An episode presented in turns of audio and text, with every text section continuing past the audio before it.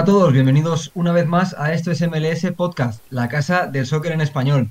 Una vez más porque volvemos otra temporada, la 2023, arrancando con este podcast que ya hacíamos durante la temporada pasada y que hemos querido mantener porque nos parece un formato muy interesante para poder hablar eh, largo y tendido, ¿no? Con especialistas en MLS, con gente que sabe mucho de fútbol y es un formato que nos permite seguramente analizar mucho más en profundidad la jornada y que eh, queremos seguir explotando tanto en audio, en podcast, ya sabéis, en iBox, en Spotify, como ahora también en YouTube. La idea es ir grabando estos episodios para que los podáis también ver en YouTube los que seáis usuarios y así llegamos a, todas las plataformas y cubrimos todos los públicos posibles. Hoy, para arrancar, como siempre, está, como siempre, Pablo, siempre estamos los dos, y también tenemos pues uno de los habituales del canal y es una persona a la que siempre nos gusta tener cerca, Mario Reynoso, ¿cómo estás? Muy buenas chicos, nada, un placer estar aquí de nuevo después de tanto tiempo y bueno, pues de nuevo al pie del cañón de una nueva temporada. La espera yo creo que ha merecido la pena porque ha sido una muy buena primera jornada de MLS 2023 que nos ha dejado eh, varias cosas interesantes que vamos a ir desgranando y que vamos a ir analizando a lo largo de estos próximos, no sé, 40, 45, 50 minutos, lo que dé. Pero eh, quiero empezar, Mario, preguntándote por qué es lo que más te ha llamado la atención. En esta primera jornada, dame una nota, dame en 30 segundos lo que más te ha, llamado la atención. Sí, bueno, yo me quedaría con dos apuntes muy rápidos. Por un lado, que Philadelphia Union eh, llegó el año pasado eh, para quedarse y presentar de nuevo su candidatura con esa primera goleada de su principal candidato al MVP como Daniel Gadda. Y por el otro lado, yo creo que también hay que destacar el debut de San Luis eh, la Major League Soccer con un triunfo en un estadio tan complicado como es el de Austin. Así que esos son dos mis apuntes así más destacados de esta primera jornada. Y ya que lo comentas, Mario, Pablo, eh, comenta Mario el tema de fila, que era nuestro primer tema, ¿no? Las goleadas de Philadelphia Union y Seattle Sounders, dos equipos que son dos certezas absolutas en MLS, que siempre están ahí, aunque Seattle no ha tenido el mejor de los años en 2022, pese a la conquista de la CONCACAF Champions League. Eh, dos equipos que siempre están ahí, que parece que han empezado más fuertes que el resto y que siempre cabe esperar que estén en la pelea. Y un nombre, Pablo, por el que voy a empezar eh, comentando, que es Gaddak. Eh, Mario, si no me equivoco, tú lo pusiste como hombre destacado dentro de Fila Junior, ¿no? Ponías en tu hilo en Twitter una estrella por equipo y destacaste a Gaddak como estrella de Fila Junior, un equipo que sabemos que es muy coral. Pablo, ha empezado con doblete, si no me equivoco, ¿no? Y apretando fuerte, podemos postularlo ya, ¿no? Como dice Mario, como un candidato a MVP y a Fila, por supuesto, como candidata a primera de conferencia, a Supporter Shield, por mucho que sea primera jornada y que sea muy pronto. Sí, el, húngaro, creo que es húngaro, si no me equivoco, la temporada pasada se, destapó. Yo creo que pocos lo tenían en la quiniela de los máximos goleadores y terminó la temporada como un tiro. Eh, a base de goles. Y si no me equivoco, acabó con doble-doble en cifras. No sé si en asistencias llegó a las 10 asistencias, pero por, pero por ahí estará y de momento ha empezado con doblete. No nos olvidemos tampoco de Julián Carranza, que también hizo un temporada la temporada pasada en su primer año en Fila Union, y también otro que tal, otro doblete. Entonces, mm, Fila Union, yo creo que a ninguno nos sorprende la regularidad con la que viene, o sea, la regularidad con la que se toma la temporada regular y la regularidad de sus últimos tres años, que lleva siempre quedando en las primeras posiciones. Rubén, tú y yo que lanzamos la predicción, la, pusimos como el primero del este. Yo eh, creo que incluso tú dijiste que repetía su Porter Shield. De fila no se duda en temporada regular. Ahora, el debe de fila Union es obviamente los playoffs, pero yo creo que esto no nos sorprende. Además, el equipo apenas se ha tocado. Quiero decir, si no me equivoco, ha salido Paxton Aronson, que no era titular, y no ha habido ninguna salida así muy sonada. Lo que comenta Pablo, Mario, eh, no hay sorpresa que cabe esperar de Fila Junior en esta temporada. Repetir otra vez, eh, al menos pelear por la Supporter Shield, evidentemente llegar a playoffs como uno de los destacados, eh, ¿qué cabe esperar de ellos? En un proyecto que está más que curtido ya. Claro, para mí el objetivo del equipo tiene que ser ganar sí o sí la MLS Cup, porque al final, como ha dicho Pablo, esta temporada han mantenido todas sus figuras, no ido prácticamente nadie, solamente ido Basten Aronson, que como ha dicho Pablo, no era ni titular, y además han añadido piezas muy interesantes como la de Joaquín Torres, que ya dejó una asistencia espectacular en su debut con Philadelphia Union, eh, también la de Andrés Perea eh, procedente de Orlando City, por lo tanto, yo creo que han añadido piezas que quizás el año pasado les faltaban, sobre todo a la hora de mirar el, banquillo, de buscar ese relevo, esa frescura. Así que por lo tanto yo creo que no sorprende a nadie el nivel de Philadelphia Union. Quizás sí por ser su primera jornada y llevar tantos meses eh, inactivos y que demuestren ya este nivel tan alto y superior con respecto a otros rivales como por ejemplo el de Columbus Crew que empezaba un nuevo proyecto con Wilfred Nancy eh, yo creo es bastante eh, llamativo y por lo tanto, bueno, pues para tener a Philadelphia Union como top 1, top 2 de los principales candidatos a ganar la MLS Cup. Estaba mirando, Pablo, eh, Gazdak la temporada pasada marcó 27 goles, dio 6 asistencias, son nada menos que 30 goles generados en 37 partidos, eh, no es mogo de pavo, la verdad es que está muy bien. Eh, evidentemente lo metemos otra vez en la quiniela para, para, el MVP. Y ya que saca Mario el tema de Columbus, eh, vamos a la acera de enfrente porque está claro, Fila ha empezado goleando, eso siempre es, Fila siempre es garantía de, de buen rendimiento, pero Columbus, que no viene siendo garantía de nada en los últimos años, empezaba proyecto nuevo, yo eh, vi la alineación, dije, bueno, defensa de tres, concepto interesante, pero mantiene eh, a Celarayán, a Nakbe, tiene al Cucho que acabó muy enchufado la temporada pasada, jugadores muy talentosos como Matan. ¿Qué, hacemos con Columbus? Eh, ¿Otra vez nos espera otro año en el que no podremos disfrutar de, la franquicia? O, habrá que dar un poquito más de tiempo ¿no? a Nancy? Yo creo que sí. A ver, realmente el nombre de Wilfred Nancy, es verdad que se hizo el nombre tras Thierry Henry en Montreal, pero ha llegado a Columbus ya con un gran nombre en MLS. Entonces, yo te iba a decir que tal vez mmm, tenga que ser un, un, proyecto a largo plazo, pero yo creo que se espera de él rendimiento ya esta misma temporada. Mm, como mínimo meterse en playoffs. Es verdad que la franquicia no se metió en playoffs la temporada pasada, el siguiente paso es volver a ser un equipo de playoffs y, no, no, se le puede pedir que sea aquella de Caleb Porter, aquel campeón de Caleb Porter, pero yo creo que tiene que estar entre los mejores del este como mínimo y me parece que ahora mismo están lejos de serlo. Por cómo ha ido el verano y aunque no podamos tomarlo mucho como referencia a este primer partido, ¿qué esperas de Columbus esta temporada, Mario? Eh, ¿Consideras que Nancy tiene lo que hay que tener para reflotar un proyecto tan complejo, porque en realidad ha sido muy inexplicable lo que le ha pasado a Columbus estos últimos años. Y bueno, yo me esperaría mínimo que entrase en playoff. Yo creo que ese, ese primer paso para iniciar un proyecto de, cero, yo creo que no estaría nada mal. Eh, además, con varios cambios, luego tiene que está intentando acoplar a numerosos jugadores eh, bastante jóvenes, ¿no? Eh, yo creo que un buen paso sería el de entrar en playoffs. Yo creo que es bastante más fácil construir un, proyecto si se dan buenos resultados. Y esa primera piedra, bueno, pues no estaría nada mal para un técnico que, bueno, ya demostró en, en Montreal con, con, muy poco, eh, más allá de Mihailovic, eh, Joaquín Torres o Kioto, que con jugadores eh, muy desconocidos o que no tuviesen tanto nombre, bueno, pues logró presentar batalla incluso para pelear por el Supporter Series. Así que yo le daría bastante tiempo a Wilfred Nancy porque es un buen entrenador y creo que puede hacer un buen trabajo en, en Columbus. Una, muy, muy interesante y una clave que tú das, Mario, es el tema de que Nancy hizo un muy buen proyecto en Montreal con muy poco y que se entienda. No queremos para nada faltar el respeto a los futbolistas de, Montreal de, de, ese gran proyecto, pero no eran eh, de entrada una plantilla muy exuberante, no era una plantilla de la que se pudiera esperar grandes cosas y que incluso con Thierry Henry, aunque se le vieron cosas, no terminó tampoco de explotar ni de ser un equipo eh, a tener en cuenta. Entonces, yo eh, por ese lado sí que creo que, que incluso tiene mejores miembros aquí en, en, Columbus y desde luego creo que sí que cabría esperar lo que decís, ¿no? Como mínimo entrar en playoff y, y ser un equipo que dé que hablar. Eh, por la naturaleza de MLS, yo creo que los proyectos eh, hay que dejarles un tiempo porque MLS es muy, varía mucho, ¿no? Es muy fluctuante de un equipo que una temporada domina, de repente se cae, un equipo que una temporada tipo Cincinnati, ¿no? Eh, no gana un partido y en la siguiente termina siendo uno de los mejores equipos de la competición. Entonces, creo que al contrario que pasa en, otros, en otras ligas, en otras culturas futbolísticas, en MLS merece la pena dar como mínimo una temporada, 12 meses, incluso un poco más, ¿no? 15 meses de, de margen para ver a dónde va el proyecto.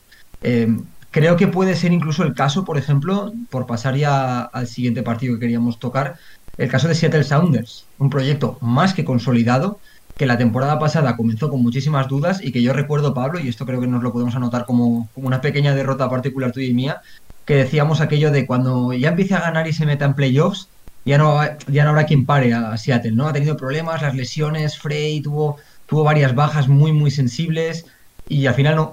No, quitar.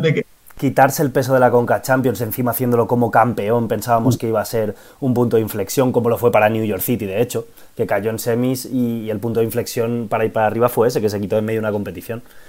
Pero. Y, realmente sí que tuvo una, una, pequeña buena racha. Parecía que ya había remontado, que ya tocaba. Empezó a tocar playoff y dijimos, ya está, ahora sí que sí. Volvió a caerse. Eh, no sabemos qué pasó con esto. Y, creo que es un poquito el ejemplo de lo que comentábamos antes con Columbus, ¿no? Es, es una liga muy difícil de, de, pronosticar. MLS es una competición muy particular para eso. Y ahora de repente Columbus, que siempre tiene que estar en las apuestas, siempre tiene que estar en las quinielas y es un proyecto consolidadísimo, empieza con una goleada. ¿Qué hacemos? ¿Nos fiamos de... Ay, perdón, no he dicho Columbus, pero bueno, hablaba de Seattle. Nos fiamos de, Seattle, evidentemente, nos fiamos de, un equipo que realmente ya veíamos ayer la alineación y prácticamente nos la, decíamos de carrerilla, quitando a Ever y alguno más. Bueno, eh, es verdad que el año pasado, como habéis comentado, bueno, nos esperábamos que mínimo entrasen en playoffs y lograsen ese pleno de todas sus temporadas de que, desde que debutaran. Eh, en este caso, bueno, yo diría que también tuvieron un poco de mala suerte con el tema de las lesiones. Eh, la de Yao Paulo que sucedió en la final de la propia CONCACAF Champions League y luego el propio Gómez Vargas que iba a ser su reemplazo y que venía dejando buenas sensaciones, acabó teniendo molestias también en su espalda que incluso eh, en esta pretemporada ha vuelto a recaer creo que de esos mismos problemas, eh, así que yo creo que ha tenido bastante mala suerte. Por lo que empezar ahora la temporada con un 4-0 yo creo que les da bastante un chute de, de moral, sobre todo también de un poco ese sabor de decepción que nos dejó en el Mundial de Clubes, eh, que no, llegaron a pasar de su, de su primera ronda. Eh, bueno, pues yo sí que confiaría bastante en Seattle Sounders, ¿no? Eh, han logrado fichar a Ever, que incluso se estrenó ya en su primer partido con, con el equipo. Y yo creo que si logran mantenerse sanos al 100%, obviamente Seattle sí que es un gran candidato a entrar en mínimo en los playoffs, luego para competir eh, eso es otra historia, porque la MLS, como has comentado Rubén, es, es una, competición que un día estás muy arriba, en la siguiente jornada estás muy abajo y te empiezas a caer y, ya no te recuperas. Así que por lo tanto, eh, vamos a ir poco a poco con Seattle, pero sí que es una muy buena carta de presentación. Que por ejemplo, una de tus estrellas como Jordan Morris marque un primer doblete, también Roldan ve a puerta y como he dicho, un fichaje de Ver también se estrena. Así que eh, Seattle tiene buena pinta, así de primeras pero habrá que ir poco a poco con, ellos, a ver si se, mantienen todos sanos, que lo, que lo importante.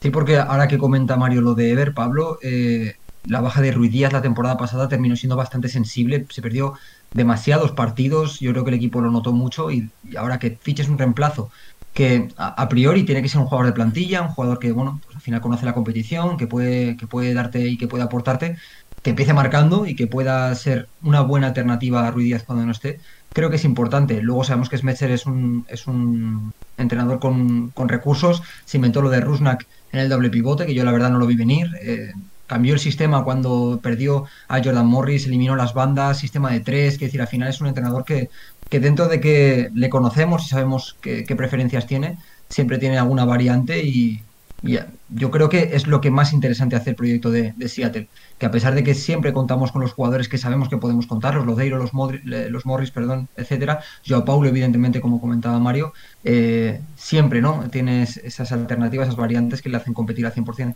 Sí, y que en Seattle parece que pongas prácticamente a cualquier jugador que al final la, sintonía, esa comunión perfecta que consigue Smetzer hace que, por ejemplo, un jugador como Ever, que a mí no me gusta nada, es verdad que es un jugador experimentado en MLS, pues que al final, pues mira, se estrene en su debut y parezca que encaje a la perfección. Aún así, yo creo que a Seattle le falta un gran 9, como Rui Díaz, lo que pasa es que eh, es baja muchísimas veces por, lesiones. Yo pensaba que Rusnak, por ejemplo, podría hacer de segundo delantero, incluso de falso 9 en estos casos, pero en el doble pivote lo hace muy bien también. Es un poco curioso eso.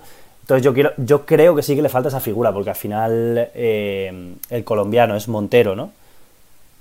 Sí, Freddy Montero. Sí, al final Freddy Montero pues está para lo que está, creo que son 34 35 años ya.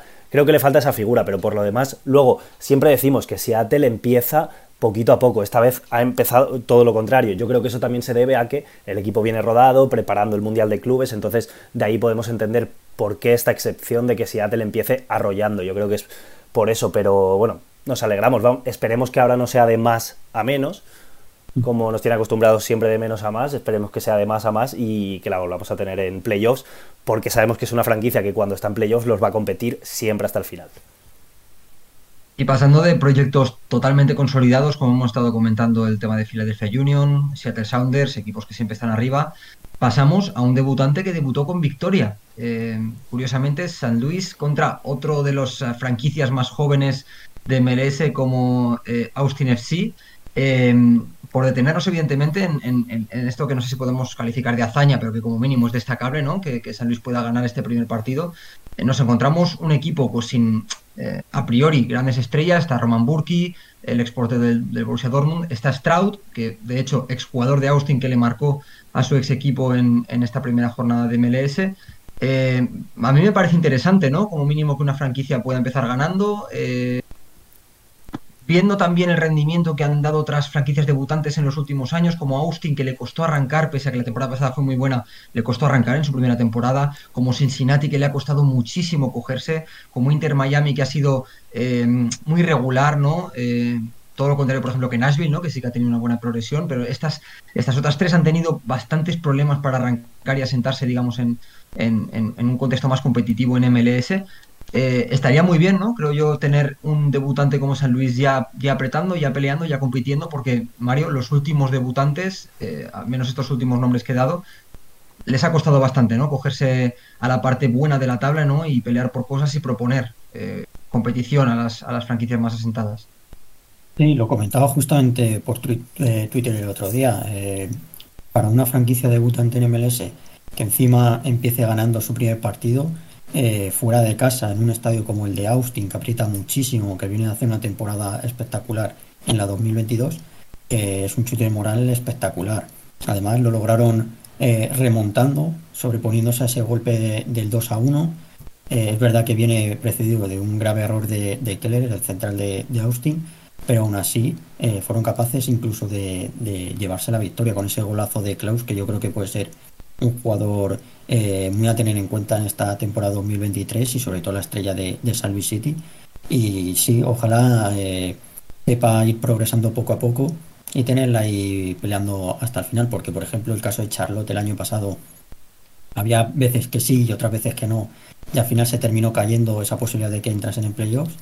Y como has comentado Rubén, solamente tenemos a Nashville como la que se ha logrado consolidar. Luego también está la de Miami es un poco turbulenta. Veremos este 2023 también darse paso definitivo para sentarse ahí arriba, pero siempre es muy complicado empezar, empezar de cero. Por muchos jugadores buenos que puedas tener, eh, lograr esa cohesión es muy complicado. Así que, bueno, pues un muy buen primer paso para, para el equipo de San Luis, eh, dirigido por Bradley Carner. Así que eh, veremos a ver la siguiente semana, o no sé si la siguiente semana o dentro de dos, su debut en casa con ese estadio bien nuevo si, logran enlazar dos victorias consecutivas, que sería espectacular para, para su estreno.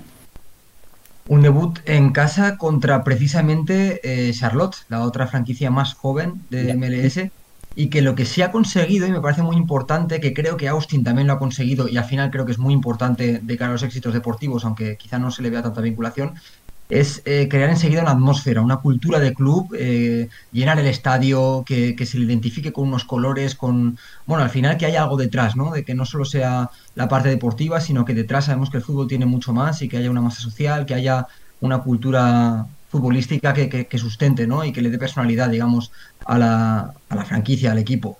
Eh, Pablo, te pregunto a ti por, por Charlotte, ah, perdón, por, por San Luis, antes de pasar un poquito también al tema de Austin, que creo que merece la pena comentarlo. San Luis, no creo que merezca que haya ya que, lanzar las campanas al vuelo, que, que, volverse locos con ellos, pero lo que dice Mario, muy meritorio empezar ganando, sobre todo por mostrar la personalidad de remontar eh, un partido contra un equipo bastante asentado, que en casa sabemos que es muy fuerte, que, que tiene esa atmósfera de la que hablábamos, así que como mínimo parece que cositas interesantes nos va a proponer. Ahora mismo en la tabla, aunque sea simbólico, está segundo. Sí, o sea, el hecho de las franquicias debutantes, esto es una de las cosas que ahora mismo, hoy en día en el fútbol, solo tiene MLS, que son equipos nuevos cada temporada, esto no existe en otras ligas. Entonces, esa es la magia del primer partido de la franquicia debutante, es una pasada. Es verdad que no suele acabar con victoria, como la historia nos ha demostrado, pero cuando acaba con victoria, la, la, magia pues se estira un poco más, ¿no? Entonces mola mucho ese primer partido, porque es una franquicia nueva, con una afición que no sabes cómo va a reaccionar, cómo va a encajar en la ciudad un nuevo club. Sí que lo puedes intuir por cómo se va moviendo la cosa, pero en el debut es cuando lo ves, sobre todo lo veremos contra Charlotte en casa de San Luis. Pero ves a nuevos jugadores, eh, ves un, entrenador nuevo, un equipo que no sabes qué estilo va a adoptar, entonces es súper curioso. Y si eso encima, pues como hemos dicho, se salda con victoria contra Austin, que creo recordar, al final Austin queda segunda o queda... Ah, no, sí, queda segunda del oeste el año pasado. Mm. Pues eh, más meritorio aún, fuera de casa, como habéis dicho. Entonces, pues eso, la magia del debut de una nueva franquicia se estira un poquito más con San Luis. Y lo que ha dicho Mario, empezó también muy bien Charlotte, acabó muy mal Charlotte, echando a Miguel Ángel al final por todos aquellos líos que hubieron dentro del vestuario. Veremos a ver San Luis City, pero de momento pinta muy bien y un equipo molón, yo diría. Y por mirar en la acera de enfrente en este partido, que yo considero también que, es, que tiene que ser una referencia para una franquicia debutante como San Luis, el tema de Austin, eh, un equipo que la temporada pasada nos sugirió mucho, que todo se diga, la anterior temporada, que a nivel de resultados eh, quizá no tuvo los que mereció, pero creo que a nivel futbolístico de sensaciones nos, nos, cautivó un poquito a todos, ¿no? Luego, evidentemente, el carisma del propietario, Matthew McConaughey, con el tema de los tambores, con la luz verde, los goles, todo eso ya nos, nos impactó mucho, pero es que luego, a nivel futbolístico, sobre el campo había cosas. No sé si lo que necesitaba era una estrella eh, encarnada en la figura de Driussi, que la temporada pasada ya eh, hizo un final de temporada apoteósico, que ha empezado marcando, que lleva la 10, que tiene que ser un poquito ese emblema, y que igual que antes hablábamos de Gazdak o en muchísimos equipos eh, exitosos de MLS, como Seattle con Lodeiro, como Columbus con Celarayan, un montón de casos, quizá el éxito de, de Austin pase en gran medida, Mario, por, por lo que haga Sebastián Driussi, que la temporada pasada ya terminó incluso en playoffs haciendo partidos verdaderamente antológicos y que yo creo que sí que tendrá una gran influencia ¿no? en lo que sea el rendimiento global de la franquicia, si quiere sobre todo asentarse como una de las grandes, ¿no? como una de las que van a estar ahí arriba y de las que van a estar peleando. Sí, fue sorprendente su, su cambio radical en, en el 2022, eh, llegando incluso a estancias muy, muy, muy finales y sobre todo, como has dicho, sustentado en el nivel de, de Driussi. Eh, de ahí su merecida renovación y su aumento de sueldo, porque fue espectacular. Al final no terminó ganando el MVP porque Hani Mustar metió eh, un sprint final tremendo, pero el argentino también se lo podría haber llevado perfectamente. De hecho, bueno, pues estrenó marcando un auténtico golazo también en, en el primer partido, pese, pese, a la derrota. Y yo creo que Austin va a ser otra franquicia que la tendremos que tener en cuenta para los playoffs, salvo, bueno, pues eh, algún problema de lesiones y demás que siempre puede aparecer y bueno, pues eh, afear tu, tu temporada. Eh, yo, yo veo a un Austin que, bueno, habrá que ver la lesión también, por ejemplo, de, de, su central de Cascante, que me parece uno de los mejores la, la, temporada pasada, y por ello tuvo que entrar otro central como Keller, que fue a quien acabó regalando uno de los goles a San Luis City. Así que, bueno, esos son los detalles que hay que tener en cuenta para ver si te tra trastocan un poco los planes para, para tu carrera por, por los playoffs, pero sí, por ejemplo tenemos a Rigoni que empieza de, de, de primeras eh, una nueva temporada con Austin, eh, de nuevo a Diego Fagúndez también renovado merecidamente con, con, Austin, que siempre da un rendimiento espectacular allá donde va. Eh, bueno, el hijo del entrenador, Wolf, ¿no? que también es hermano de Tyler Wood de Atlanta United. Eh, Pereira, que fue una de las grandes sorpresas el, año pasado eh, de un paso adelante interesante. Eh, yo creo que Austin bueno, pues tiene un bloque muy muy interesante, pero sobre todo sustentado en la figura de Driussi y también bueno, en Jassy Zarders que buscan ese nuevo goleador que quizás que es el, que la está faltando. ¿no? Eh, parecía que lo encontraba el año pasado con Urruti, pero no, no termina de, de explotar su cifra goleadora. Si veremos bueno, pues con el delantero estadounidense si termina acoplándose bien a ese sistema y dando el paso definitivo ya eh, la franquicia verde. Yo, Rubén, final... eh, no, por, por, comentar algo de Austin, yo, bueno, eh, sacando un poco de pecho en mis predicciones, yo sigo insistiendo en que creo que Drew sí se va a llevar el MVP esta temporada. Al final, lo que ha hecho Austin bien, no ha hecho muchos fichajes sonados, pero ha mantenido sus estrellas, como ha dicho Mario, renovar a Driussi, renovar a Fagúndez, mmm, eso era clave. Y luego, pues mantener el bloque, por ejemplo, como Nick Lima en el lateral derecho, a Maxi Urruti lo has mantenido e incluso lo has mejorado con Jassy Zarts. Tienes ahí una dupla de delanteros de características bastante parecidas, pero al final, entre ellos dos y, y Driussi, al final con eso puedes sacar 30 goles perfectamente, que eso te puede dar muy buenos resultados. Al final, la idea es volver a quedar ahí arriba y esta vez sí, no caer a las primeras de cambio en playoffs. Y, y eso, bueno, hablando un poquito de Driussi, eh, decir a la gente que al final no se fue a la Premier, sonó para la Premier, pero finalmente lo mantiene Austin y mantiene MLS una de sus grandes figuras. Mantiene a Driussi como gran estrella y luego lo que comentaba Mario, ¿no? Los nombres que has dado, Nick Lima, Stuber, al final jugadores que, que también hacen equipo, que hacen plantilla y que creo que también si mantienes una idea, un entrenador, un proyecto, creo que mm, la sorpresa sería que no lo tuviéramos arriba eh, en las últimas jornadas ¿no? de, la temporada regular y que no lo tuviéramos peleando en playoff. Así que eh, accidente, esta primera derrota seguramente, vamos a ver qué tal evoluciona en los siguientes partidos, pero Austin, un proyecto que evidentemente seguimos teniendo muchísimas ganas de ver. Eh, como puede ser también el siguiente tema que queremos tratar, el siguiente proyecto, que es el de Wayne Rooney en DC United. Eh, yo aquí tengo sentimientos encontrados, ¿no? Porque al final es una primera victoria, algo que la temporada pasada no pasó mucho, no, no ganó demasiado DC United, pero también es verdad que la victoria viene contra el penúltimo de la conferencia la temporada pasada, con lo cual es un poquito partido trampa. Un penúltimo que es que a su vez es Toronto, con Bernardeschi, con Insigne, con Bob Bradley, un proyecto que a priori no estaba diseñado para ser penúltimo en su conferencia. Aquí la verdad es que me pilla muy a contrapié, muy despistado este, este partido. No sé si si puede marcar una tendencia para DC United, que desde luego que empiece ganando ya es un logro, ¿no? Con, lo mal que le fue la temporada pasada. No sé si habla mejor de DC United o peor de Toronto, pero desde luego lo que yo creo es que Wayne Rooney sí que ha tocado alguna tecla, sí que ha conseguido un equipo competitivo y que al final con ese 4-4-2, con una delantera muy buena, la verdad, con ese Venteque Roberta arriba, eh, un equipo que yo creo que va a ser bastante incómodo, un equipo que, que pese a que ha encajado dos goles en esta jornada, va a saber replegar, eh, va a saber jugar directo, creo que va a ser un equipo que va eh, a, entender los partidos y que va a saber eh, lo, que, lo que le pide, ¿no? con Wayne Rooney en el banquillo, pero que de entrada no sé qué me puedes aportar tú, Mario, pero a mí me tiene un poquito despistado este partido, no sé, no sé si se pueden sacar conclusiones ya de, este primera, de esta primera jornada. Mira, es un partido extraño y bueno, tan extraño que bueno, sucedió una de las cosas que fue espectacular, que fue la remontada en, en el tiempo extra por parte de DC United. Empezando para hablar por, por Toronto rápidamente, mm, yo es verdad que les puse en, en la franquicia de excepción de, de, esta temporada, pese a tener a Insigne, a Bernardeschi, bueno, Insigne, para quien no lo sepa, además eh, sufrió una lesión, no sabemos el alcance que tendrá, pero se tuvo que retirar a los, a los 30 minutos, lo cual ya empieza eh, con mal pie ¿no? la temporada de, de los canadienses, eh, pese al gol de Bernardeschi que siempre es al final el hombre fiel de, de Toronto desde que llegó en verano, que siempre da, da, el paso, siempre está marcando goles. Pese a ello, bueno, pues DC United eh, supo levantarse y a mí lo que me gusta de DC United sobre todo y de Wayne Rooney es, que es un equipo y un entrenador que está apostando bastante por, por la cantera, ¿no? por la juventud. Como por ejemplo la titularidad del chaval Martín, eh, no, eh, Mataya Kimbombi eh, de, central, no recuerdo si son 15, 16 años, ya debutó la temporada pasada.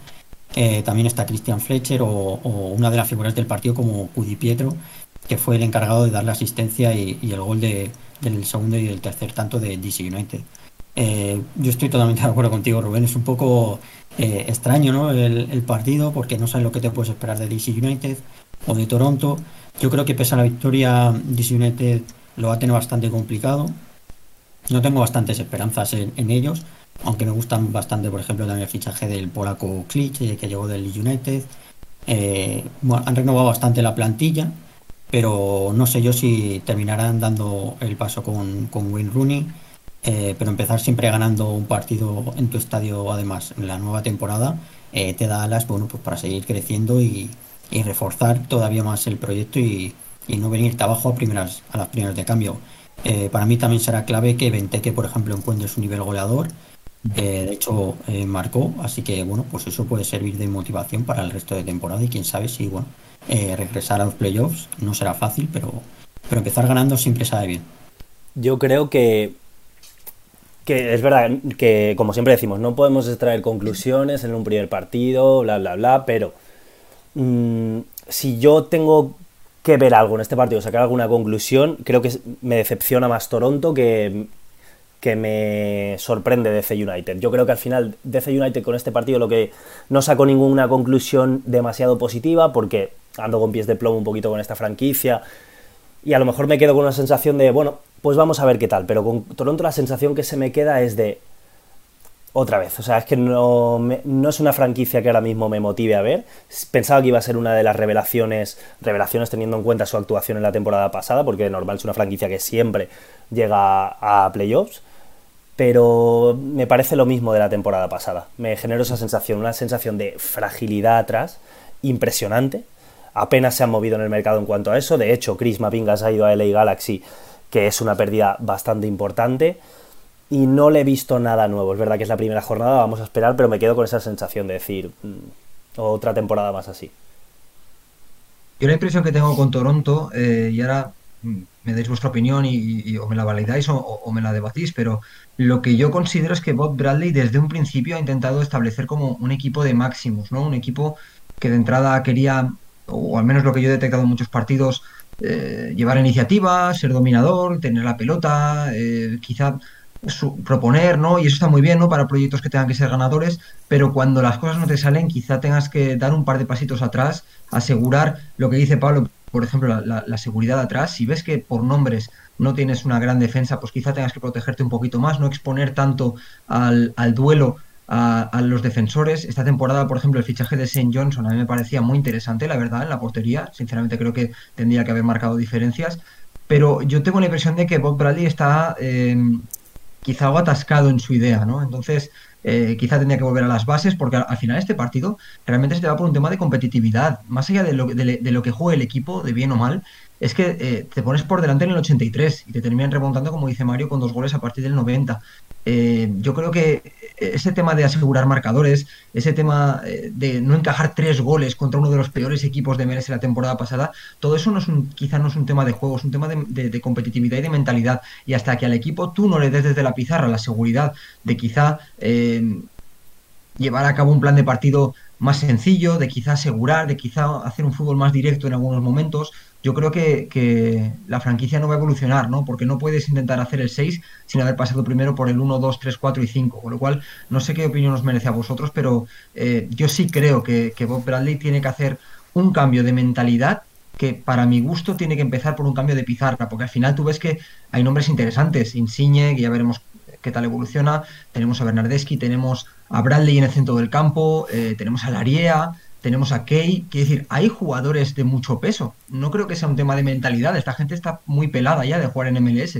Lo que creo que necesita es en el equipo a nivel colectivo otras ideas que les permitan empezar quizá desde más abajo, ¿no? Empezar por las bases y a partir de ahí construir algo más fundamentado, seguramente.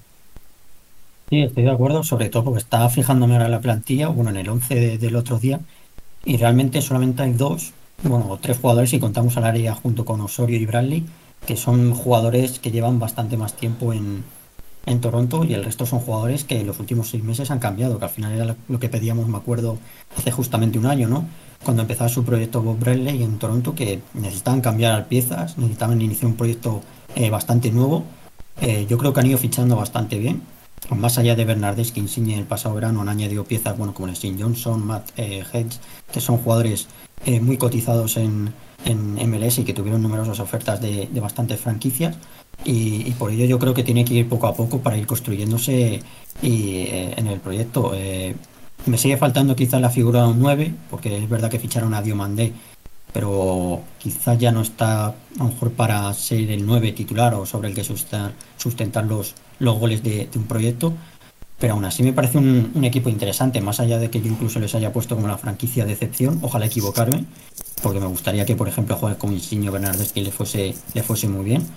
Pero, pero me cuesta, me cuesta verlo y sobre todo con, un inicio tan caótico como habéis comentado, de que te remonten en, en, los últimos minutos, ya no solamente que te empaten, sino que te marquen dos goles, bueno, yo creo que es un grave problema de, competitividad.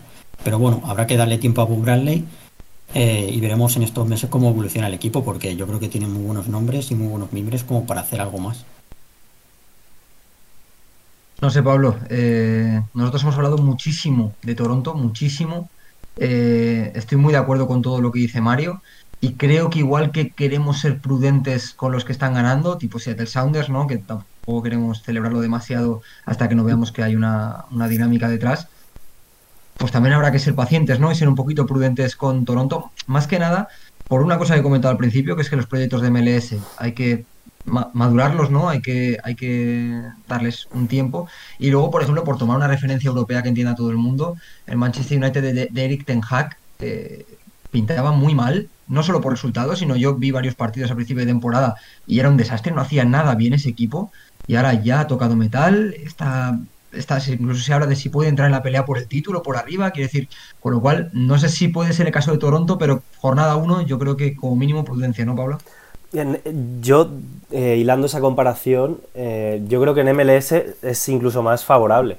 O sea, juega muy a tu favor que solo con meterte en playoffs lo puedes arreglar todo, porque luego en playoffs puedes hacer algo siempre. O sea, no es que eso, la temporada no es que se te caiga porque quedes sexto séptimo. Aquí quedas sexto séptimo y puedes arreglar la temporada.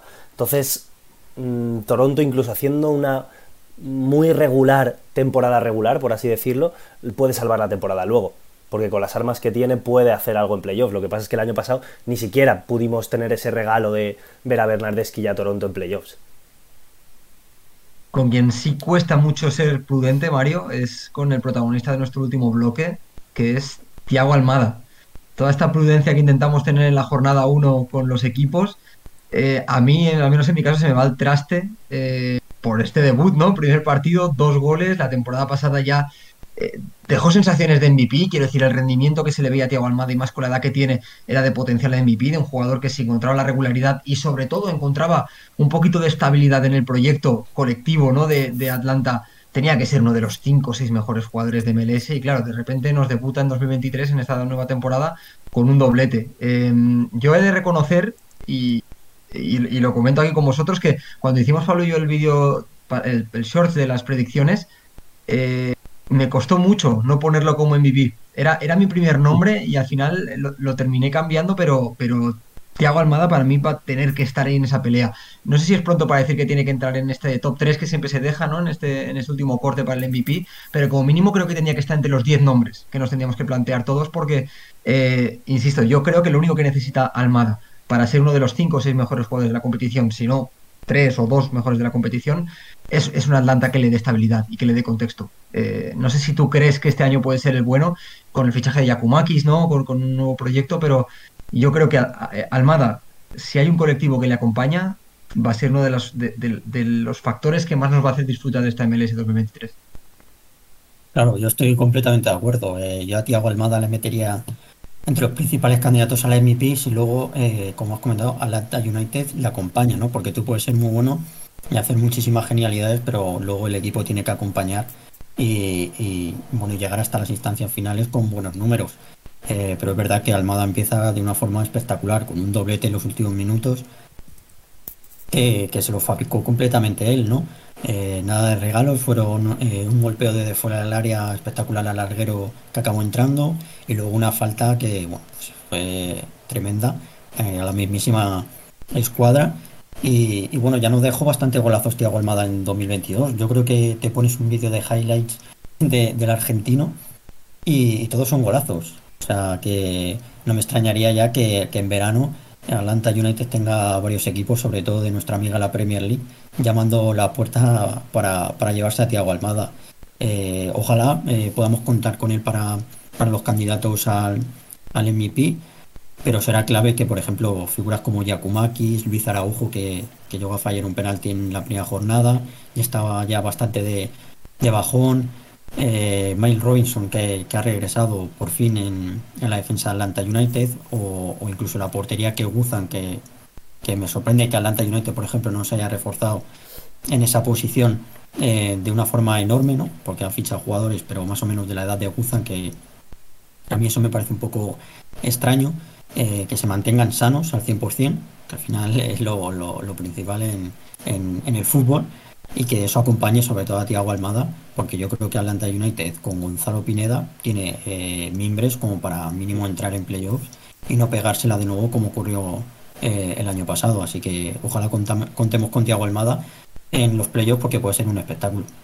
Yo te Dale, Pablo, dale. Yo, te iba a decir, Pablo, simplemente que más allá de los, de los highlights que comentaba Mario, que, que es verdad que, que, los goles que dejó la temporada pasada fueron espectaculares, Pablo, el tema del, del peso en el juego desde la zona de media punta es un jugador que la pide muchísimo, que se mueve entre líneas, que quiere tenerla. No es un media punta que se aísle y que sea de jugadas, es que encima tiene un gran peso en el juego. Entonces, eh, me parece un jugador valiosísimo, tanto de la, perspectiva de, ser determinante cerca de área, como encima del peso colectivo que tiene.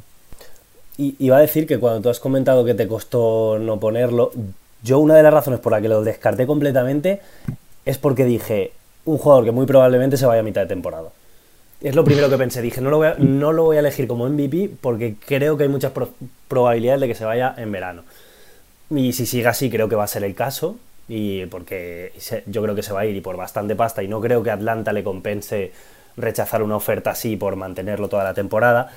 Y luego, en cuanto a Atlanta y si le puede acompañar, mm, yo creo que, que no, me voy a atrever a decirlo ya, y creo que se ha visto en esta primera jornada, porque al final, sí, es empieza con victoria Atlanta, pero únicamente gracias a dos golpeos estelares de Tiago Almada, porque por lo demás a mí me estaba pareciendo un partido bastante pobre y iba todo camino, todo apuntaba a una nueva derrota de Atlanta en un estreno en MLS y de repente pues estos dos zarpazos de Tiago Almada, pero realmente como franquicia, como equipo, no me dio Atlanta la sensación de que sea algo muy diferente a lo que vimos la temporada pasada. Entonces, no creo que el equipo acompañe mucho y además si le quitamos la figura de Joseph Martínez, que sabíamos todo el peso que tenía en el ataque, no sé, la veo una franquicia un poquito débil que me dice poco. Ahí yo la verdad eh, sí que pondría en valor la figura de Yakumakis como fichaje, que bueno, no, fue titular en esta primera jornada, pero eh, sobre todo por intercambio de cromos, ¿no? Que comentas Pablo, no está Joseph, pero si el fichaje sale bien, y yo lo puse como fichaje del año, evidentemente, si tienes a, esa figura, ese 10, digamos, ¿no? En Tiago Almada, que te da un, rendimiento extraordinario, y tienes un delantero que marca entre 15 y 20 goles, muy mal se te tiene que dar, muy malo tienes que ser a nivel colectivo para que no termines arriba. Así que yo creo que será muy importante ahí. Em, y ya por cerrar, os hago una pregunta un poquito más general de, lo que es la competición de MLS, pero centrada también en la figura de Tiago Almada, porque eh, una cosa que me gusta mucho de, la, de la, MLS y que creo que, lo encarna perfectamente jugadores como Tiago Almada, es que es un paraíso para el número 10 y eso está en peligro de extinción. Un contexto en el que un 10 como Almada, que de entrada parte eh, como media punta seguramente, ¿no? En, en este 4-2-3-1 pueda tener mm, casi 80 intervenciones en un partido, pueda venir, pedirla, marcar goles, asistir, números 10 que consiguen dobles dígitos a final de temporada. Tenemos la figura de Lodeiro, de Celarayan, de Carles Gil, de Almada, de un montón de nombres. Eh, Gazdak, por ejemplo, sin ir más lejos en Fila Junior, como comentábamos antes, ahora está jugando en esa punta del rombo, ¿no? Digamos. Eh, a mí me hace, me pone muy contento que, este fútbol que nosotros seguimos y, que, y que nos estimamos tanto eh, sea un refugio para una figura que es muy difícil encontrar hoy en día en el fútbol y que yo creo que lo hace mucho más atractivo. Porque por mucho que, la táctica o lo colectivo nos emocione, al final eh, creo que a todos nos, ha hecho enamorarnos un poquito del fútbol, los Riquelme, eh, los Aymar, entonces que haya hueco ¿no? para ese talento normalmente sudamericano, además en, en MLS, para ese número 10, que, tengas, que tengan ese exilio en MLS, a mí la verdad me pone muy contento. Sí, totalmente de acuerdo. Bueno, por ejemplo, por añadir algún nombre más, quizás, bueno, pues el propio Driussi, aunque estaba jugando más, más cerca del área todavía, o yo creo uno que se acerca bastante más, el de Facundo Torres en Orlando City. Mm. También marcó en, la primera jornada. Eh, sí, pues es una, bendición para la competición y yo creo que les favorece muchísimo la Major League Soccer a, a ese tipo de jugadores y yo creo que les puede ayudar bastante, bueno, pues para, para captar ese tipo de talento. También tenemos, por ejemplo, eh, Alan Velasco en, Dallas, que bueno, quizás caiga más por banda izquierda, pero también bueno, es ese tipo de futbolistas que, la competición, si cae de pie, eh, puede reventar las, cifras goleadoras, tanto bueno, goleadoras como, como de asistencias. Y eso bueno, pues puede servir como catapulta para, para el fútbol europeo y bueno, incluso para las, para las grandes ligas, como por ejemplo va a ser el caso de, de Tiago Almada, que más pronto que tarde, bueno, pues lo veremos seguramente en, en una de las grandes ligas de, Europa. Sí, Rubén, yo es algo que no me había planteado, pero que si te fijas, todas las grandes estrellas de MLS son, son 10, son número 10, por así decirlo. Por ejemplo, Shakiri, que tampoco lo hemos dicho, Pozuelo en su día, que ahora ya está fuera de MLS, pero todas las grandes figuras eran ese número 10. O sea que buen sitio para... Quizás también, ¿no? Se le puede ir ahí esa figura de 10, sí.